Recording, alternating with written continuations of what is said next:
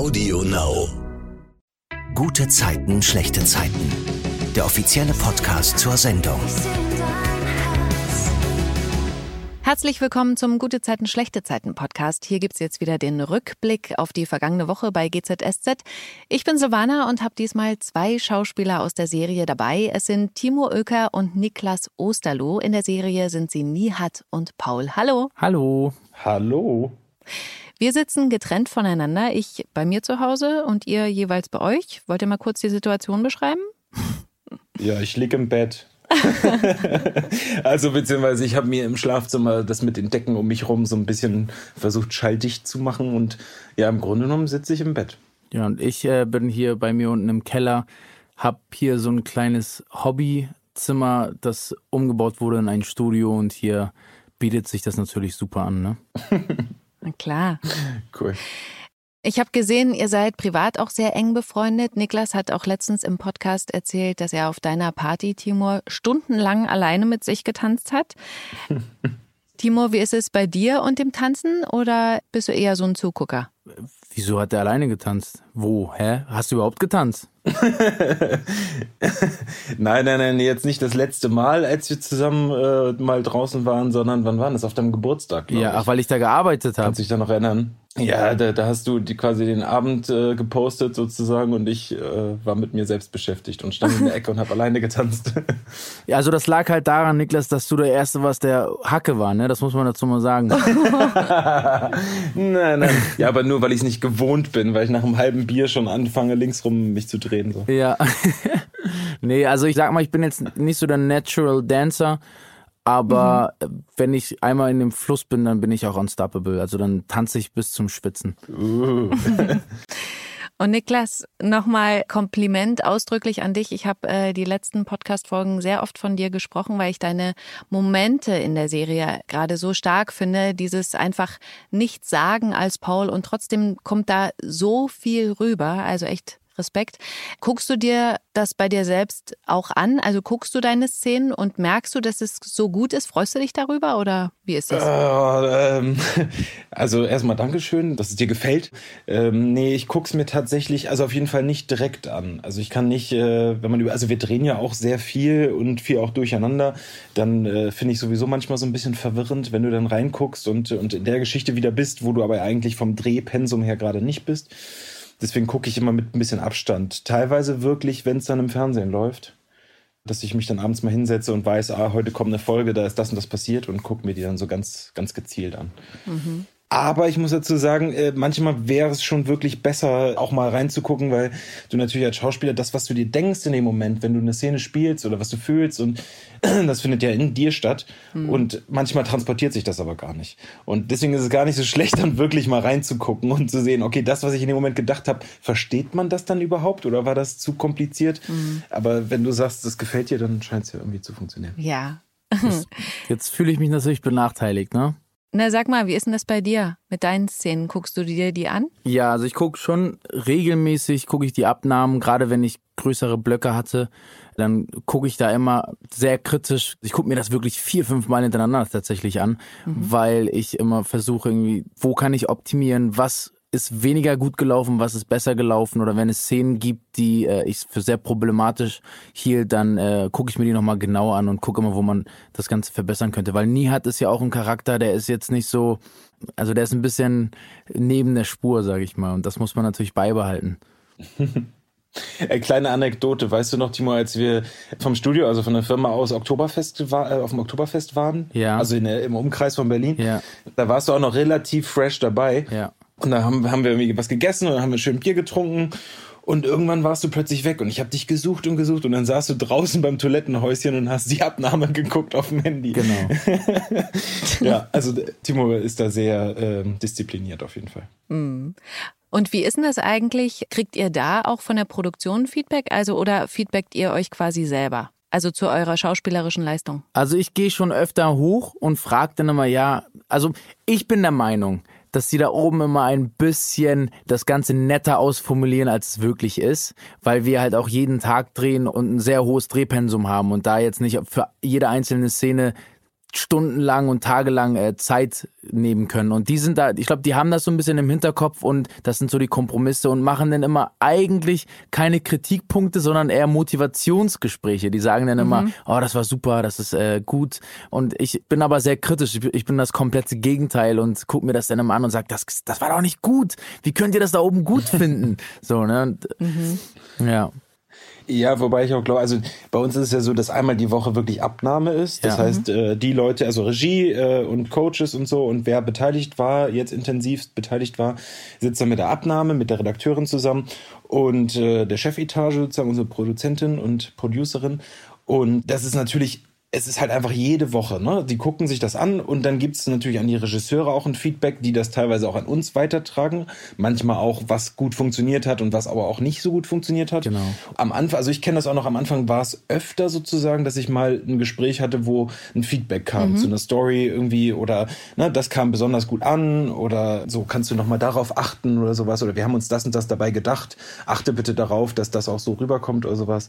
Nur wir sind halt viele Schauspieler, deswegen glaube ich, ist es wahnsinnig wahnsinnig schwierig, neben dem ganz normalen Drehalltag äh, dann solche Gespräche auch noch führen zu können. Mit jedem immer wieder, was gerade gut funktioniert, was nicht so funktioniert. Ja, in der Regel ja. ist es so, dass wenn du nichts hörst, äh, du alles richtig gemacht hast. Mhm.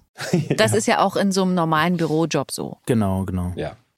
Und tatsächlich glaube ich ja, ist ja das Wichtigste für jeden, dass man einfach immer selbstkritisch mit sich bleibt und nicht, gerade ich kann mir das auch gut vorstellen, dass man vielleicht als Schauspieler dann auch mal selbstverliebt auf sich guckt, weil man denkt, hm, ja, das habe ich ja ganz schön gut gemacht. Aber ich glaube, sobald die Selbstkritik fehlt, wird man schlecht. Ja, total. Ja, es muss halt gesund bleiben. Ne? Manchmal setze ich mich ja selbst unter Druck und verlange zu viel von mir ab und bin immer sehr zu kritisch einfach und das macht dann mhm. einiges kaputt, glaube ich. Also da muss ich ein bisschen lockerer lassen.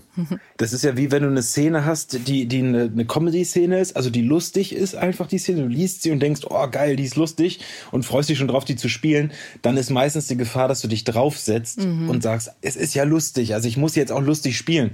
Und das ist ja im Grunde genommen komplett verkehrt, weil äh, also Humor entsteht aus einer Situation, dass derjenige, der ihn erzeugt, sozusagen eigentlich einen Kampf hat sozusagen ja. und den verliert oder dann irgendwie versuchen muss, den, den auf Umwege zu lösen und das macht dann die Szene lustig. Also für ihn muss es ernst sein. Da muss man ne? immer aufpassen. Ja, aber das ist, glaube ich, wenn du nicht kritisch genug bist vielleicht oder dich nicht gut genug vorbereitet hast, dass du dich dann draufsetzt, weil du dann denkst, das ist lustig. Aber wenn du die Szene wirklich mhm. durchlöchert hättest, dann wüsstest du, ey, das ist alles andere als lustig. Das ist gerade für mich tot ernst. Ja, aber weil man sich ja auch drauf freut, weißt du, du freust dich ja irgendwie auch und denkst, oh geil, die Szene ist lustig, die wird cool. Und dann setzt man sich eher ein bisschen drauf sozusagen auf den. Ja, ja, ja, ja. Kommen wir mal zur Woche bei GZSZ. In der Folge am Montag sagt Merle zu Erik, dass sie nichts plant in Bezug auf die Lehmann Bank, schon gar nicht mit Jonas, was ja nicht stimmt. Erik hatte offensichtlich ganz gute Antennen. Er scheint das nicht zu glauben, kann aber erstmal nichts tun. In der Bank ist dann Merle kurz davor, den USB-Stick, den sie von Jonas bekommen hat, der ja die Kundendaten ausspähen soll, an Rosa Lehmanns Laptop anzuschließen. Das schafft sie dann aber nicht, weil sie gestört wird und dann sagt sie Jonas zu Hause, dass sie das nicht kann, also Datenklau, Erpressung, da kann sie einfach nicht mitmachen. Dafür hat Jonas dann auch Verständnis und er findet es dann auch gut, dass sie jetzt wieder offiziell zusammen sein dürfen, kein Spiel mehr spielen müssen und ähm, dass sie wieder zusammen sind, das verkündet Merle dann am nächsten Morgen auch Erik, was er natürlich nicht so dolle findet. Bei Emily im Laden wollte Paul ja mit der Eisenstange auf Aaron losgehen, weil er versucht hat, Emily zu vergewaltigen. Aber Aaron hat ihn zum Nachdenken gebracht. Womit, Niklas? Kannst du das nochmal erzählen? Also die Situation, dass Paul auf ihn wartet sozusagen, ist natürlich mehr im Affekt, ne? also aus der Verletzung, aus dem, was er seiner Frau angetan hat. Und äh, deswegen glaube ich, dass Paul auch noch gar nicht so genau weiß, was er vorhat mit ihm. Er will ihn halt einfach, er will ihn genauso bestrafen sozusagen. Er will sich die Macht zurückholen, so die er ihm genommen ja, hat. Er will im Schmerz einfach den Schmerz, den er verspürt, will er ihm weitergeben. Ja, er hat ihm ja sozusagen auch irgendwie diese diese Macht genommen, die Kraft. Und äh, ich glaube, dass in dem Moment Paul natürlich auch einfach überhaupt nicht weiß, wohin mit sich und mit dieser, mit dieser Wut dann in dem Moment. Und dann ist natürlich das Problem, dass Emily äh, ihm etwas verheimlicht hat, beziehungsweise ein, einen großen Teil verheimlicht hat der ganzen Situation. Und er dann in dem Moment plötzlich damit äh, ja, überfordert dasteht. Ja, Aaron spielt das halt total aus. Er sagt, Total, ja. dass Emily da äh, eben ein falsches Spiel spielt und erzählt dann eben, dass sie beide in Paris waren und sich geküsst haben. Mhm. sie Aaron nicht nur einmal geküsst hat, ne? Also das, puh. Ja. Aber trotzdem geht dann Paul ja mit der Eisenstange auf ihn los, schlägt dann aber daneben und fällt hin. Und Mhm. daraufhin geht Aaron unbeschadet. Hast du gesehen, dass ich über den Stuhl gestolpert bin? Ja. Und nicht einfach so wie ein nasser Sack umgefallen bin? Okay, gut. Ja, das, das sieht man, das hört das man war auch. mir wichtig. Ja. Aber klar, es ist natürlich, man, ich habe mich tatsächlich eh gefragt, Mensch, mit der tauben Hand, wie will er den denn jetzt verprügeln? Also, ne, kann er das richtig greifen? Das spielt vielleicht ja auch noch eine Rolle, dass er da geschwächt ist körperlich.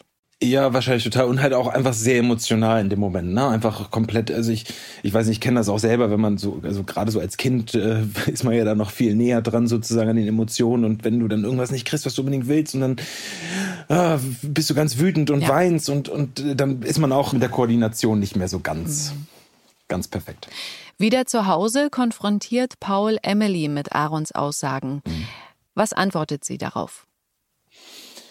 Also was gut ist, sie ist erstmal ehrlich und versucht äh, reinen Tisch zu machen und äh, sagt Paul, wie die Situation war und dass sie das auch gar nicht wollte. Also dass sie natürlich schon mit nach Paris geflogen ist, weil das natürlich auch eine tolle Möglichkeit für sie auch als Designerin ist. Und dann sozusagen dieser erste Annäherungsübergriff von Aaron kam und äh, sie da auch sofort äh, sich dann entzogen hat und sie erzählt ihm auch vom zweiten Mal und dass sie es halt nicht wollte. Und ähm, Paul will ihr natürlich auch glauben und will natürlich auch auf ihrer Seite sein und lässt sich davon ja auch überzeugen. Allerdings kommt es dann zu dem Punkt, dass sie plötzlich feststellen, dass Paris genau an dem Tag war, als Paul es erfahren hat, dass seine Hand für immer taub bleibt. Und das ja ist natürlich hart in dem Moment. Ja. Weil, weil er es in dem Moment auch einfach wieder auf, also ich, also sprich Paul ist auf sich natürlich münzt sozusagen und, und auf sich bezieht und sagt, okay, alles klar, also äh, im Grunde genommen wolltest du einfach weg von mir so und ja, dann, dann verlässt er die Situation. Ja.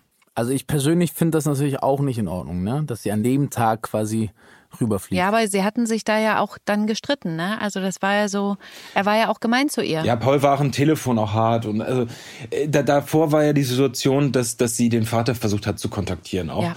Und was er ja schon die ganze Zeit gesagt hat, nein. Und ich glaube, das ist auch so ein Ding, was in der Beziehung zwischen Paul und Emily immer wieder so brisant wird, dass Emily halt einfach wahnsinnig ihren eigenen Kopf hat und einfach ihr, ihr Ding durchzieht, was sie glaubt, was das Beste ist, was ja im Grunde genommen auch immer von Herzen gemeint richtig ist, aber halt manchmal natürlich auch für noch mehr Un Unruhe sorgt, als ohnehin schon äh, da ist dass das dann irgendwann, man kennt das ja auch irgendwie so, dass, dass wenn irgendwas immer wieder kommt, immer wieder kommt, dann triggert dich das einfach irgendwann so und da bricht er halt aus und sagt dir einfach so, ne, das ist jedes Mal das gleiche gewesen mit Anneke schon und äh, du machst das jedes Mal, du mischst dich da einfach ein und es ist mein Thema. Das ist halt auch sehr emotional in dem Moment. Also man sagt dann auch einfach Dinge, die man vielleicht im Moment gar nicht so gemeint. Im Kiezkauf geht's dann um die künftige Kita von Alexander. Tuna und Nihat, also die Upcycling Buddies, sollen dazu was beisteuern, Timur. Ja, wir sollen die Garderobe quasi upcyclen und uns da was Schönes, was Kreatives ausdenken. Und ich wollte, der Nihat wollte es halt ein bisschen gruseliger machen. Ja. Einfach. Und das war natürlich jetzt erstmal aus der Sicht der anderen total fehl am Platz. Aber äh, Nihat begründet es so, dass Ängste und Überwindung der Ängste ein wichtiger Punkt in der Entwicklung eines Kindes ist. Das finde ich auch wieder so cool, da äh, sowas zu bringen. Also wirklich, die Rolle äh, Nihat ist für mich so unfassbar lustig mit den ganzen super schlauen Sprüchen. Ja. Ja, danke. Paul fährt derweil mit dem Auto in der Gegend rum. Er guckt immer wieder aufs Handy, auf dem Emily und Kate als Bildschirmhintergrund sind. Was ist denn bei euch privat auf dem Handy, das Bildschirmfoto? Niklas? Boah. Warte, muss ich gucken, keine Ahnung. Also mein einfacher Hintergrund ist gar keiner sozusagen. Was? Also ich habe kein Foto. Nee, ich habe keinen Hintergrund. Aber das klingt jetzt doof, ne? Aber das ist aus der Situation heraus, dass ich auch nicht immer äh, immer möchte, wenn mein Handy irgendwo liegt oder ne, wenn man wenn man sozusagen irgendwo am Tisch ist und man hat das Handy am Tisch liegen und es klingelt, äh, sozusagen, dass dann da immer gleich äh, meine Familie zu sehen ist. Mhm, Aha. Und Timo, wie ist bei dir? Ich, äh, ein Nacktbild von mir. Dein Ernst? Nein, natürlich nicht. Zum, zum Thema Schauspieler und selbstverliebt und so. Nein, überhaupt nicht. Nein, ich habe äh, noch ein ganz altes Bild, ich habe es auch nicht umgeändert, ein ganz altes Foto von meiner Tochter, wie sie lacht und ich glaube drei ist oder sowas. Also nichts Neues. Ich habe auch ganz, also ich bin da, was das angeht, auch sehr komisch. Meine Freundin, also Caro heißt zum Beispiel CC.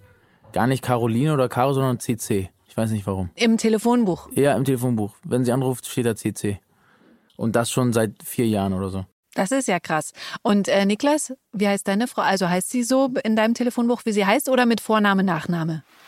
Meine Frau heißt Martina Osterloh äh, und sie heißt bei mir im Handy Tini äh, Rotes Herz. Oh. Was ganz Oh. lustig ist, weil wenn ich mit, mit äh, Siri äh, im Auto sitze und sage, hier Siri, ruf mal Tini an, dann sagt sie, äh, Tini Rotes Herz wird angerufen. Oh, ist so cool.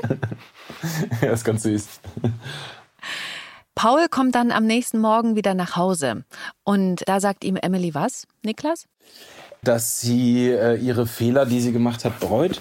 Und, oder beziehungsweise, dass es ein Fehler war, den sie gemacht hat und dass sie das bereut und dass sie Paul liebt und ihn nicht verlieren möchte. Ja. Uh, und wenn man Emily kennt, weiß man, was das bedeutet, ne?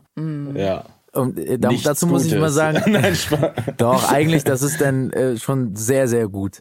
Und Ja, ich weiß natürlich. noch, am Anfang, als Paul äh, die taube Hand hatte, ja, also diese kaputte Die Hand, ich immer noch. Die, die du immer noch hast, aber äh, ganz am Anfang, als sich das zugespitzt hat, weiß ich noch, und das, das erklärt einfach, wie zusammengeschweißt der, das ganze Ensemble ist, dass jeder in den Szenen, auch wenn es nicht drinne stand, dem Paul helfen wollte, ja. Oh komm, ich helfe dir bei der Jacke anziehen. Das war dann, das stand zwar nicht im stimmt. Drehbuch, aber man hat es dann immer automatisch gemacht. Ach. Und später, also ich sag mal, vier Wochen später, dem hilft keiner mehr, ne? Zwei, Wochen später, dem hilft keiner Zwei, mehr. das, hat, das, hat, das, hat, das hat keine zwei Wochen gedauert. Jetzt krüppel ich mich immer mit der, mit der Jacke ab und allem und alle ignorieren das.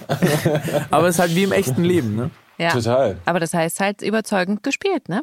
Ich find's aber auch ganz toll, weil ich ganz viele Kommentare, also äh, Nachrichten bekomme von, von Zuschauern, die eine ähnliche Situation haben. Also wo ein, ein Part in der Familie, meistens dann der Mann, sich wirklich irgendwie einen Finger abgesägt haben oder die Hand kaputt gesägt oder irgendwas passiert ist. Teilweise auch mit Fotos. Also ich habe da krasse Sachen gesehen äh, und, und auch wirklich sehr lange Nachrichten. Und das ist toll, dass, dass die Leute sich da so freuen, sich so äh, sozusagen ihre Geschichte halt auch zu sehen. Ne? Weil das ist etwas, was jederzeit passieren kann, wo man erstmal denkt, naja gut, aber es ist jetzt nichts, was lebensbedrohlich ist. Also irgendwie schon, weil es halt das ganze Leben auf den Kopf stellt und insofern lebensbedrohlich werden kann, wenn du mit der Situation nicht klarkommst. Ne? Weil Depressionen, die Paul da ja auch verfällt, äh, sind eine sehr gefährliche Krankheit. Und die, glaube ich, heutzutage auch immer sehr unterschätzt werden. Dann sind wir bei Shirin und Leila, die sitzen zusammen im Auto und Leila erzählt Shirin, sie ist ja ihre Cousine, dass sie es so mega findet in Berlin und sie schwärmt total von der Stadt, von den super Geschäften auch. Was ist denn eure Lieblingsstadt? Da müsste ich eigentlich erstmal alle Städte einmal besuchen, aber ich glaube, die, also die Städte, die ich jetzt bisher kennengelernt habe, eine Auswahl von denen wäre Hamburg und Berlin eigentlich ganz weit vorne. Köln ist auch sehr schön. Das sind übrigens auch die drei Städte, die ich besucht habe. die du gewohnt hast. Ja, in denen ich genau. gewohnt habe. Aber die haben, also Deutschland ist einfach allgemein ein wunderschönes Land und ich, jede Stadt hat irgendwie so einen, so einen Charme und das, das, also, aber wenn ich mich entscheiden müsste, wäre es, ah, schwer, Berlin oder Hamburg. Eigentlich schon Hamburg. Aber Berlin ist auch geil. Ich weiß es nicht. Schwer zu sagen. Eine von den beiden. Ja, es hat alles seine Vor- und Nachteile. Ne? Also ja, ich komme ja quasi aus Hamburg, ähm, habe da auch nach wie vor immer noch ein, ein Stück weit mein Zuhause. Ich auch. Äh, insofern ist das auch irgendwie so die, die Heimat nach wie vor. Äh, aber ich muss sagen, ich mag Potsdam mittlerweile sehr, sehr gerne. Ja. Also wir drehen ja in Potsdam und äh, die meiste Zeit auf jeden Fall. Und äh, mittlerweile fühle ich mich hier schon sehr heimisch. Aber dieses Hamburg, also ich, ich finde es immer toll zu sehen, wenn du in eine andere Stadt kommst, wie die Menschen auch anders sind ne? oder anders anders agieren und und äh, Absolut. und und das einfach mitzubekommen. Also ich habe früher auch durch als Schauspieler ist es einfach so, du du kommst oder gerade als freier Schauspieler, wenn du nicht fest bist in einer Serie, dann arbeitest du ja von Projekt zu Projekt und reist viel umher. Und ich habe viele Städte gesehen und und habe dann auch einfach die freien Tage genossen und bin einfach in irgendwelche Cafés gegangen, habe mich da alleine hingesetzt und mir Menschen angeguckt. Und ich finde das so spannend zu sehen, wie wirklich von Stadt zu Stadt und natürlich auch von Bundesland zu Bundesland Ja. sich das teilweise sehr ähnelt und teilweise halt auch komplett anders ist. Mhm. Das fand ich immer sehr faszinierend. Aber Hamburg ist, ja doch, Hamburg wäre so meine Lieblingsstadt. Nur mit, das Wetter nervt halt einfach in Hamburg. Ne? Ich sage, es ist wunderschön, aber es geht mir so auf den Zeiger, dass du selbst überall in Deutschland hast du schönes Wetter, aber in Hamburg pinkelt es vom Himmel. Das ist einfach so. Aber umso besser, dass du da die schönen Sachen auch sehen kannst und das Wetter dann am Ende egal ist. Ja, voll. Ich, ich äh, liebe, du hab's auch immer geliebt, äh, wenn es richtig stürmisch war und, und richtig schlechtes Wetter jetzt mhm. und, und am besten noch Regen und zehn Windstärken. Dann bin ich an den Elbstrand gefahren und bin spazieren gegangen mit Hermann, weil ich das so so geil fand, so dieses, ne, die Wellen brausen auf und der Wind und du musst dich da so durchkämpfen und ja, es macht Spaß. Erzähl das mal jemanden aus Bayern. Kann er hundertprozentig nicht verstehen. nee, wahrscheinlich nicht, nee. Leila will ja nicht mehr studieren, sondern jetzt die Welt sehen, Abenteuer und Spaß haben. Wie ist das bei euch gewesen? Habt ihr eigentlich studiert, eine Ausbildung gemacht? Weiß ich gar nicht. Niklas?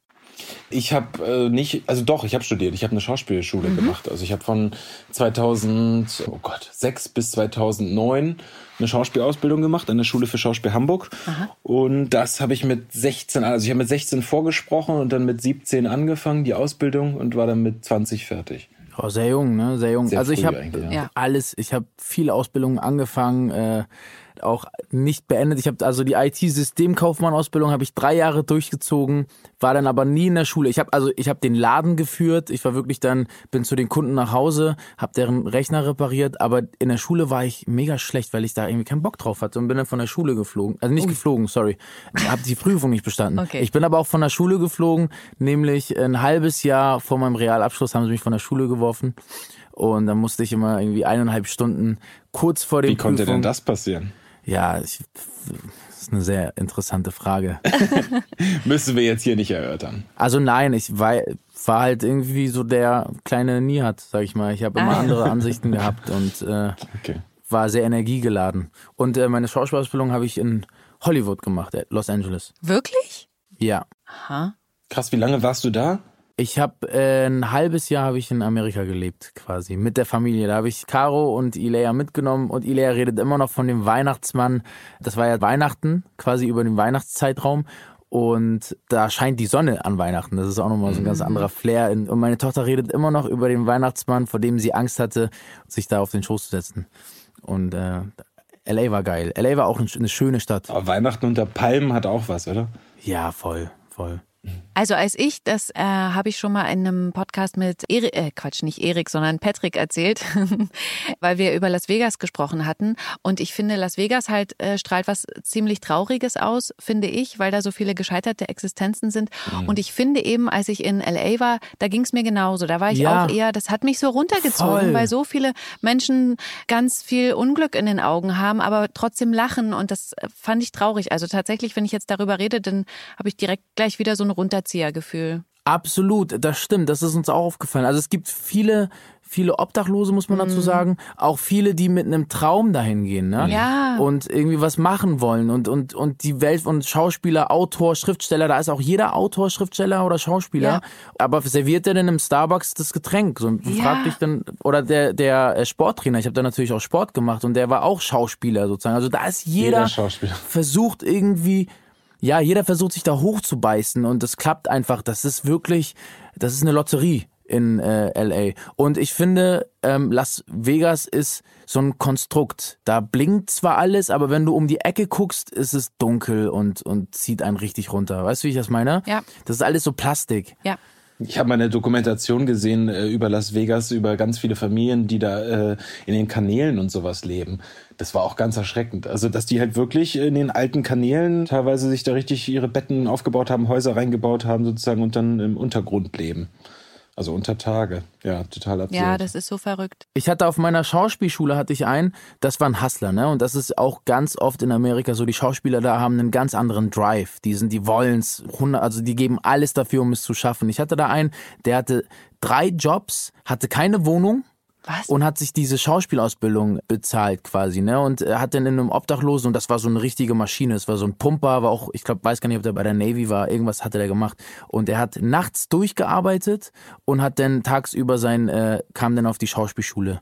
Und das war so ein richtiger Hassel. Und das hast du halt in Amerika auch. Ja. Das finde ich, finde ich unglaublich. Es ist echt traurig. Wahrscheinlich ist Los, Los Angeles die Stadt mit den meisten geplatzten Träumen, oder? Ja. ja. Also das, als ich da war, dachte ich das auf jeden Fall. Mhm. Mhm. Aber wenn du es geschafft hast, hast du es geschafft, ne? Wenn du es da geschafft hast. Aber du bist wieder zurückgekommen. Ja. Aber das war geplant. Bevor der Traum zerplatzt. Das war, bevor mein Traum zerplatzt, das war geplant. Meine Reise da war ja begrenzt, okay. auch mein Visa. Aber ich hatte, damals hatte ich den Lee Strasberg, den Sohn von Lee Strasberg. Ich habe auf dem Lee Strasberg Institut gelernt und der Sohn, und ich habe den gefragt, was würdest du einem ausländischen Schauspieler mitgeben hier in LA? Und dann hat er zu mir gesagt, ja, mach es erstmal in deinem Land. Okay. Werd da erstmal groß und dann ziehst du quasi, äh, kannst du expandieren. Die Lage zwischen Leila, Nasan und Shirin ist sehr angespannt. Nasan findet es ungerecht, dass sie jahrelang für ihre kleine Schwester Leila gezahlt hat, sie finanziell unterstützt hat, dass sie da auch zusätzliche Jobs angenommen hat und trotzdem nur richtig wenig Geld hatte, aber Leila das jetzt einfach nicht würdigt und auch noch ihr Studium kurz vor dem Abschluss hinschmeißt. Nasan fühlt sich da total verarscht. Könnt ihr das verstehen? Ja, schon. Also es ist ja so ein, so ein allgemeines, dass man, wenn man jung ist, dann versteht man so viele Dinge noch nicht. Äh, ich kenne das von mir selber. Früher dachte ich in der Schule, äh, das mache ich für die anderen und äh, dass ich es wirklich für mich selber mache. Alles, was man lernt, das, das kam dann bei mir erst in der Schauspielschule. Und ich glaube, dass sowas für die Eltern oder für in dem Falle dann für die Schwester sehr, mhm. sehr hart sein kann dass sozusagen die Jugend das noch nicht versteht und, und natürlich noch ganz andere Sorgen und Probleme hat und man ähm, seine ganzen Mühen dann irgendwie äh, nicht gewertschätzt. Äh, ja. Das, ich glaube auch ein großes Problem ist, dass Leila anderen zur Last wird durch ihre Taten. Ne, dadurch, dass sie, wenn sie sich jetzt selber nur damit irgendwie schaden würde, dann wäre das, glaube ich, gar nicht so ein großes Problem. Mhm. Aber dadurch, dass sie Nasan damit reinzieht und andere mit reinzieht, wird es halt zu einer Thematik mhm. und unschön. In der Folge am Dienstag geht es mit der Frage weiter, was Paul auf Emilys Aussage antwortet, dass sie ihn eben nicht verlieren will. Niklas, wie reagiert er darauf? Also er reagiert darauf, also beziehungsweise er sagt ihr ja auch, ich will dich auch nicht verlieren.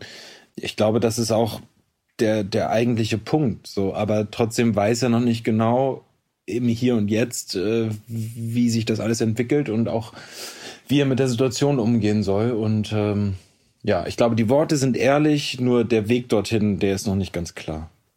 Ich finde toll, äh, wie Paul sagt, dass er sich Gedanken gemacht hat und ähm, dass er glaubt, dass etwas in der Beziehung nicht stimmt, wenn sowas passiert überhaupt. Ja. Ne?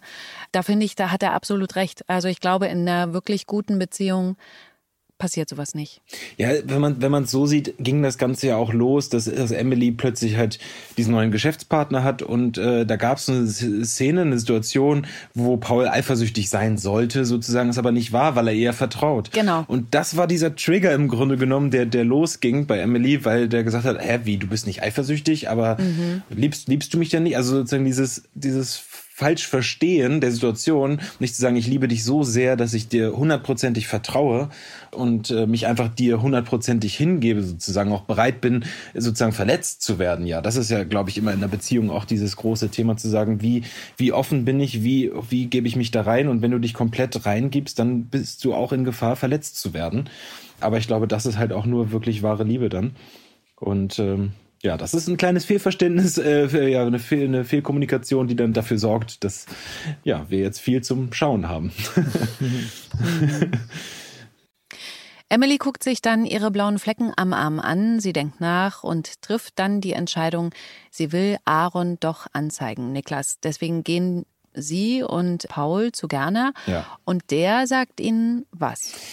Der nimmt ihn erstmal so ein bisschen den Wind aus den Segeln, weil der ganz klar natürlich sagt, äh, wir haben letztendlich nur Emilys Anschuldigung, wir haben keine Beweise ähm, und im Grunde genommen sieht es erstmal nicht so gut aus. Aber damit lassen die beiden sich natürlich erstmal nicht abspeisen. Ich finde auch darin ganz spannend, ähm, dass ja Gerner Ihnen noch vorschlägt, Sie können sich ja außergerichtlich einigen. Mhm. Da kommt dann vielleicht auch noch eine Summe zusammen und dann könnte Paul vielleicht doch noch die Hand-OP bezahlen. Aber das lehnt ja Paul ab ja, darum geht's ja in dem Moment auch nicht. Es geht ja darum, dass, dass jemand eine Straftat begangen hat und äh, dafür halt einfach zur Rechenschaft gezogen werden muss. Und es geht in dem Moment Paul nicht ums Geld und in dem Moment auch nicht um seine Hand, sondern letztendlich um seine Frau und um, um Gerechtigkeit. Und äh, da er sowieso einen großen Hang zu Gerechtigkeit hat, also seinem Verständnis von Gerechtigkeit, kommt das für ihn auch auf keinen Fall in Frage. Und dann zeigt Emily Aaron an. Katrin macht gerne klar, dass sie weiß, dass sie ein Problem hat mit Alkohol, aber dass sie da jetzt Hilfe von Maren hat, die sie da auch unterstützt. Und Maren ist, finde ich, auch wirklich eine tolle Freundin. Sie überlegt sogar, Termine zu Hause zu verschieben, nur damit sie Katrin zur Therapiesitzung begleiten kann. Und dann sitzen Nihat und äh, Joe Gerner im Mauerwerk. Maren bedient die beiden da, bestätigt auch Katrins Version und ähm, das findet Nihat auch ganz gut, oder? Auf jeden Fall. Also Nihat hatte sich ja damals in die alte Katrin verliebt, die halt selbstständig war und genau wusste, was sie will. Und das ist ja verloren gegangen leider durch diese Sucht oder keine Sucht, es war halt durch dieses Problem. Und da freut sich Nihat, dass da vielleicht die alte Katrin wieder zurückkommt. Hm. Und dann sieht man Katrin beim Gruppentherapiegespräch sitzen, da erzählen die Leute ihre Geschichten und Katrin fallen dazu dann auch immer ihre passenden Szenen ein. Als sie angesprochen wird, will sie aber nichts sagen und geht. Und dann steht sie auf dem Weg nach Hause ganz kurz vor einer Bar. Und dann dachte ich so, oh nein, geh nicht rein, aber sie geht tatsächlich mhm. nicht rein, dreht sich um äh, und geht nach Hause. Oh. Ja, zum Glück. Im Vereinsheim bittet Leila Nihat, sich umzuhören, weil sie ein WG-Zimmer sucht. Er haut da zum Scherz eine Idee raus, Timur. Ja. ich habe halt gesagt, dass wir haben unseren Bauwagen. Ja. Quasi. Aber der war ja zu klein zum Leben, aber für Leila anscheinend nicht. Und dann kamen die Blicke von Tuna ja. und der fand das alles andere als gut. Und äh, ja, da hat sich Nihat wieder mal mit seinem schnellen Reden und kurzen Nachdenken irgendwo rein verfrachtet. Ich bin mal gespannt, was da äh, passiert, ob sie wirklich da einzieht. Das sehen wir ja diese Woche noch. Der Wille zählt. Der Wille zählt. Leila fühlt sich ungerecht behandelt von Shirin, weil die ihr dann sagt, dass sie weiß, dass Leila jahrelang Geld von ihrer Schwester genommen hat und sie ihr deswegen was schuldet. Und deswegen kommt Leila auf die Idee, ihrer Schwester einen 50-Euro-Schein aufzudrängen. Sie hat nämlich ihr neues Kleid wieder zurückgegeben, um ihrer Schwester alles mit Zinsen zurückzuzahlen, wie sie sagt. Ähm, alles, was sie ihr in den letzten Jahren gegeben hat. Und dass Shirin sich da wieder eingemischt und mit Leila offensichtlich über Nasans Geld geredet hat, das wiederum führt zu Reibereien zwischen Nasan und Shirin. Also das ist ein ganz schwieriges Thema und ich persönlich finde das auch sehr anstrengend mir anzugucken. Ja, es, es, also sie ist äh, anstrengend, die, die äh, Leila, finde ich. Sie ist sehr, sehr anstrengend mit ihrer mhm. egoistischen und äh, freien Art. Aber im Prinzip ist das, ist das ein lieber, super lieber Mensch einfach, ne? Der sehr jung ist, wie Nik Niklas schon sagte.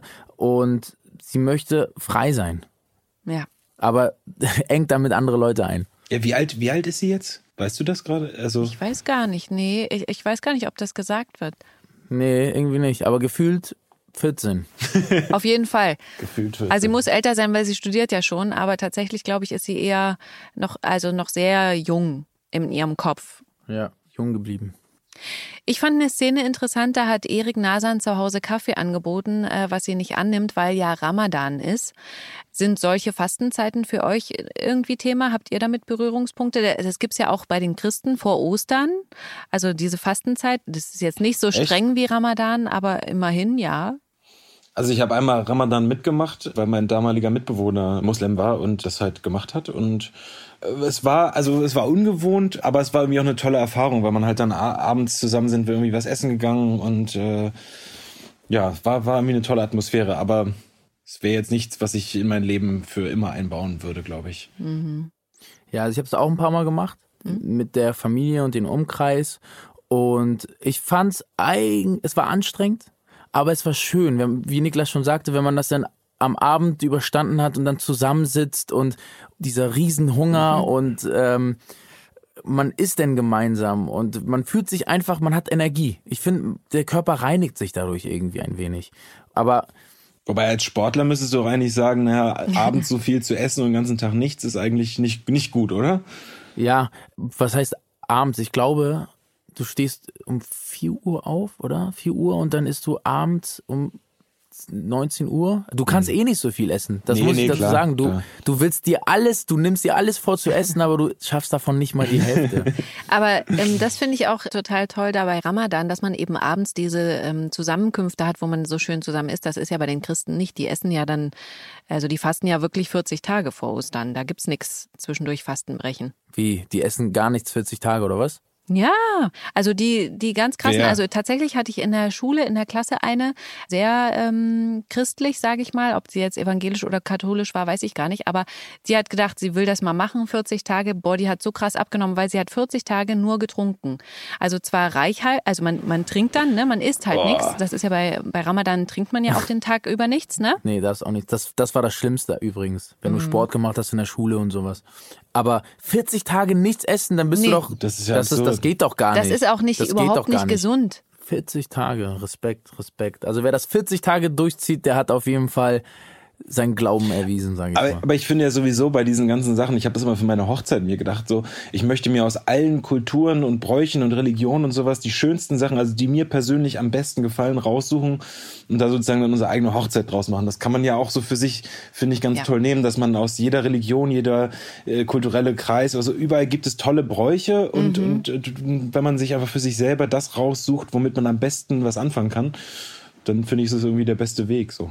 Dann ist es wie die Rose ohne Dorn. Du kannst halt die Rose nicht haben ohne die Dorn. Du musst die Dorn auch lieben, wenn du die Rose liebst. Hui. Das heißt, wenn du einen Brauch nimmst, dann nimm den Brauch richtig. Ach, so ein, so ein schönes Rosenblätterbad ist doch auch ganz was Feines. Dann ist Shirin sauer auf Leila, weil sie eine halbe Stunde zu spät zur Schicht ins Vereinsheim kommt. Wie ist denn das bei euch? Seid ihr so pünktliche Typen oder auch mal zu spät Komma? Also Niklas, bist du pünktlich? Also ich muss gestehen, dass ich... Ähm, ich fange das anders an. Ich habe einen Bericht gelesen von einem Arzt, der gesagt hat, dass Kinder, die zu früh geholt wurden, also sozusagen bei der Geburt, dazu neigen, ein Leben lang zu spät zu kommen, weil sie sozusagen immer, also die Zeit sozusagen, die verabredet ist, ist immer zu früh für sie.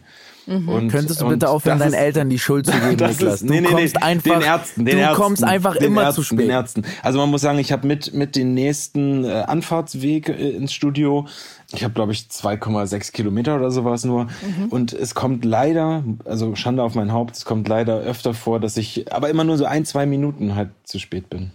Ja, ja. Und du schiebst es auf deine frühe Geburt, also du wurdest geholt, oder? Ich wurde geholt, ja. Ach Also die so, Geburt okay, wurde verstehe. eingeleitet zu früh Okay. und ich war eigentlich noch nicht bereit und genau. Okay. Und daran liegt's. Und dann stand der Mond noch anders und Nein, aber ich also ich, ich arbeite da auch jetzt schon dran. Ich weiß, das ist halt es ist halt so eine doofe Angewohnheit sozusagen, dass man einfach dann man wohnt nah dran, man fährt knapp los mit dem Fahrrad irgendwie und dann passiert irgendwas ungeplantes oder sowas äh, oder eine Ampel ist rot, doch länger oder so und dann bist du eine Minute zu spät. Aber wenn du halt irgendwie dann äh, jeden zweiten Tag zwei Minuten zu spät kommst, ist das äh, dann irgendwann sehr unangenehm und fällt auf. Da, da bessere ich mich jetzt aber auch. Da bin ich bin ich schwer dran. So, wir haben das jetzt hier auch im Podcast festgehalten. Ja. Timur, wie ist das bei dir? ich bin eigentlich immer pünktlich. Vorzeigeschüler. Ich bin ja so ein überpünktlicher Mensch, ne? Also wenn jemand sagt zur vollen Stunde, dann bin ich zehn Minuten vorher da, einfach weil ich Angst habe, zu spät zu kommen. Auch total blöd. Du bist nach deinem Geburtstermin geboren. Weit nach dem. Das weiß ich gar nicht. 15 Minuten vorher sollte man da sein. 15 Minuten vorher. 15 Minuten. Ja. Ja. naja, kommt drauf. Also ich glaube, dass wenn du halt natürlich aus Berlin anreist oder sowas und 45 Minuten fährst, dass du dann einfach eine Stunde vorher losfährst, ne, oder sowas, äh, um, um einfach sicher zu sein. Und ähm, ja, umso näher du kommst. Ich habe ja am- ganz am Anfang, als ich angefangen habe zu drehen, äh, 500 Meter entfernt gewohnt vom Studio. Ja, ich aber auch, Niklas. Du auch, ich weiß, und auch da ist es mir tatsächlich äh, häufiger vorgekommen, dass ich eine Minute zu spät war. Weil es nämlich dieses, ne, ich habe ja noch Zeit, ich bin ja noch, also ich bin ja gleich da, ich sehe es ja schon fast. Und plötzlich läuft die Uhr gegen dich. Im Vereinsheim äh, finde ich auch sehr witzig äh, mal wieder den Moment, äh, wo Nia hat Leila erklärt, woran man die perfekte Crema erkennt. Äh, ich kriege das jetzt gar nicht mehr so hin. Timur, kannst du das noch zusammenfassen, was er da gesagt hat? Die perfekte Crema erkennt man. Oh nee, ich muss dazu sagen, der Nihat hat wirklich unglaubliche Sätze drauf. Und das ist eine Herausforderung für mich als äh, Timo Oelker, die Sätze auswendig zu lernen und dann so wiederzugeben, dass es wirklich auch glaubhaft klingt. Und ich kann dann, und inzwischen ist es wirklich das Kurzzeitgedächtnis, dass ich denn, äh, ich weiß nicht genau, was er gesagt hat. Er sagt auf jeden Fall, Druck ist wichtig, dass der Druck und auch die Zeit. Und da kann man dann auch Materialkosten sparen. Das hat er auch noch gleich mit hineingezogen. Das ist alles so lustig. Aber sag mal, und lernst du persönlich was über die schlauen Sprüche von Nihat oder ist das wirklich dann so? Also hast du schon mal, wo du so dachtest, aha, Jetzt habe ich aber was gelernt. Doch, ganz oft, ganz oft. Ja? Wow, ja. Das hat ja auch immer, wenn er was sagt, das, das sind jetzt nicht nur, ich habe gelesen, sondern das ist etwas, was ihn interessiert. Und irgendwie interessiert mich das dann auch immer, wenn so ein Espresso, ja, wie ist, wie ist denn der perfekte Espresso? Oder was sagt er denn, was, ach, so viel. Und ich hatte, weiß auch einmal hatte ich ein Gespräch so in, in, in irgendeiner Gala und dann habe ich wirklich den Nihat raushängen lassen. Hab da einen Satz von Nihat gesagt und das kam voll gut an und so. Und keiner hat's gemerkt. Und keiner hat's gemerkt, nee. Cool. Dann gibt's noch die Szene, in der Toni ihrer Mutter Nina gesteht, dass sie schon gern mehr Zeit mit Erik hätte. Da kommt jetzt aber doch schon ganz schön oft Merle dazwischen. Wie ist denn das bei euch? Ihr seid beide Väter. Ähm, habt ihr auch mal nur Zeit mit euren Frauen? Organisiert ihr euch sowas? Ja, jeden Abend, wenn das Kind schläft. Ne? Okay. Also wir haben, wir haben äh, natürlich hier leider keine Familie, die lebt im Norden. Wir auch nicht. ja. Sprich, wir haben hier nicht die Oma oder sowas, die mal aufpassen kann. Äh, die kommen uns aber immer mal wieder besuchen und wir haben es in Hamburg immer öfter mal gemacht, dass wir dann gesagt haben, so, wir, die, die pennt jetzt bei meiner Mama oder so oder bei, bei Tinis Mama. Und dann sind wir mal rausgegangen, waren mal was essen oder waren mal in der Bar zusammen oder sowas. Aber in letzter Zeit äh, nicht mehr. Schon länger nicht mehr, nee. Ja, also meine Tochter geht relativ spät schlafen derzeit, jetzt in der aktuellen Zeit, sage ich mal. Und es ist schwer. Es ist schwer. Ich habe auch zwei Kinder und das Baby ist jetzt ja auch nochmal, das kennt gar keine Zeiten, das ist wach, wann es wach sein möchte. Und Ich wollte gerade sagen, selbst wenn das große Kind in der Kita ist, hast du ja das Kleine noch, ne? Ja, voll. Und wenn wir dann mal irgendwie Zeit für uns nehmen, dann passiert meistens eine von den beiden Kindern meldet sich dann. Und es- es ist wirklich schwer, aber wir arbeiten dran. Wir arbeiten dran. Da muss, glaube ich, da ist Zeitmanagement gefragt. Dann haben wir Mittwoch, da gab's bei GZSZ die Jubiläumsfolge, über die gibt's eine extra Podcast-Folge und die könnt ihr euch natürlich immer noch bei Audio Now anhören. Und dann äh, sind wir bei der Folge am Donnerstag. Da knutschen Erik und Toni im Bett, werden von Merle gestört, die einen potenziellen Vermieter ihrer neuen Wohnung am Telefon hat. Sie wollen ja zu dritt als kleine Familie in eine eigene neue Wohnung ziehen. Und dann kriegt Toni einen Anruf von ihrer Chefin, die sie befördern lassen will. Allerdings müsste Toni dafür nach Dresden, was auch nur in Anführungsstrichen zwei Stunden von Berlin weg ist, wie Nina und Toni bequatschen. Zu Hause will Toni das dann Erik erzählen, aber der ist mal wieder abgelenkt, mal von Merle, dann von einem Anruf vom Jugendamt. Er checkt erst, dass er nicht mitbekommen hat, was Toni ihm sagen wollte, als er Nina trifft, die ihn fragt, was er eigentlich zu der Beförderung sagt. Ups. Dann ist Yvonne enttäuscht von Joe, weil er Katrin gedeckt hat, weil er wusste, dass sie Norbert, den Obdachlosen, angefahren hat. Das hat ihr Katrin ja auf den Kanaren unter die Nase gehalten. Yvonne weiß nicht, ob sie Gerner da noch vertrauen kann. Er hat ihr ja wirklich auch schon mehrfach versprochen, sie nicht mehr anzulügen. Und da spitzt es sich einfach zu zwischen den beiden. Katrin geht dann zu Maren und erzählt ihr, dass sie sich am Strand auf den Kanaren volllaufen lassen hat und kurz davor war, Till zu folgen, also sich umbringen wollte. Sie ist nur nicht tot, sagt sie, weil sie Marens Hilferufe gehört hat und sich um sie gekümmert hat. Und das wiederum macht Maren fassungslos, dass Katrin da einfach schon so weit war. Katrin beichtet ihr dann, dass sie wirklich Angst hat und kaputt ist und dass sie sich einen Therapeuten gesucht hat, weil sie die Menschen in ihrer Therapiegruppe nicht erträgt. Und dann bringt Maren sie auch zu der Therapiesitzung bei dem neuen Arzt hin. Man sieht, wie dankbar Katrin ist. Sie umarmt Maren und ich finde das so schön zu sehen, wie da wieder eine tiefe Freundschaft aufflammt sozusagen oder zu wachsen scheint. Habt ihr so Freunde, die ihr quasi schon immer kennt und da egal was passiert oder wie lange man sich nicht gesehen hat, es immer wieder dann doch so toll ist, wie es früher war?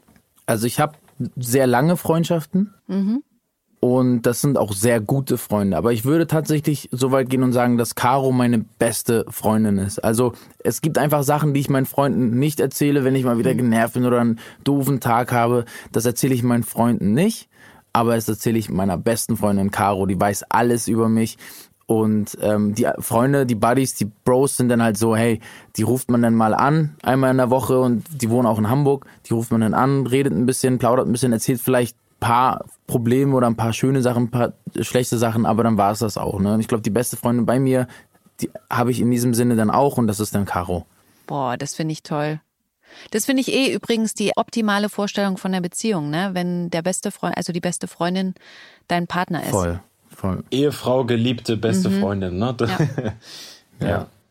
Aber äh, zum Thema, also ja, das, das sollte so sein und das finde ich, das finde ich genauso. Nur was auch, wenn man wirklich alte Freunde, also ich habe einen ganz alten Freund, habe ich das nicht sogar schon mal erzählt im letzten Podcast, äh, den ich ewig nicht gesehen habe, also wirklich vier Jahre nicht gesehen habe. Und jetzt haben wir uns vor wann waren das über Weihnachten irgendwann haben wir uns getroffen mal und es war halt wie vor vier Jahren, weißt du? Also es war halt äh, im Grunde genommen, als hätten wir uns gestern das letzte Mal gesehen. Und das war schön zu sehen. So Ja, das ist bei uns auch so. genommen, selbst wenn man sich mal aus den Augen verliert und man sich mal lange, lange nicht sieht, wenn man sich dann wieder trifft, ist alles wie, wie davor. Wie gestern quasi. Also als wäre nichts gewesen. Genau. Das spricht dann auch dafür, dass man einfach. Aber wenn du jetzt zum Beispiel, Niklas, im Lotto gewinnen solltest, ja, du hast einen Siebener geknackt, du hast Sechser, mein 10 Freund. Millionen Euro gewonnen.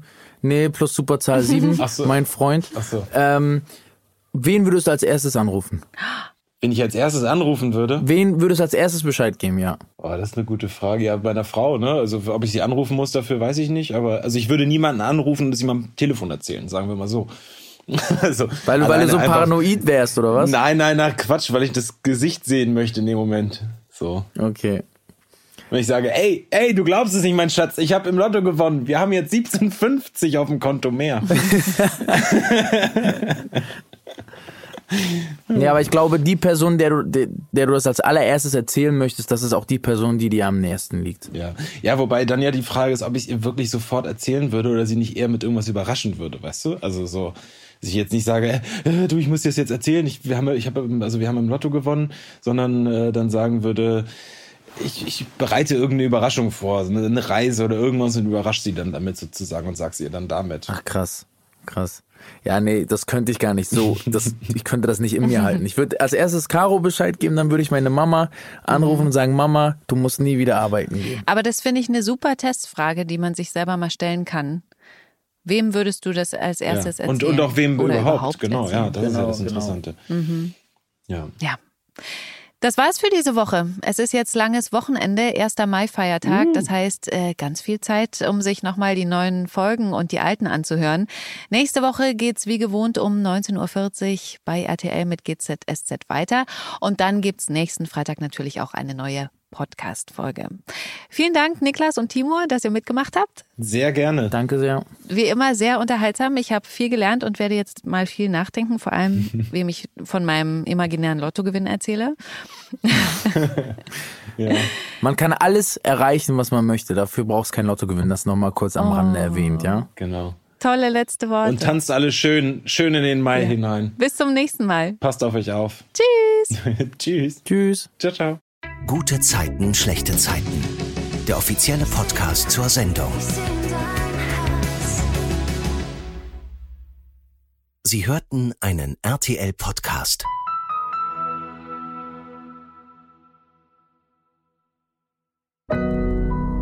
Audio Now.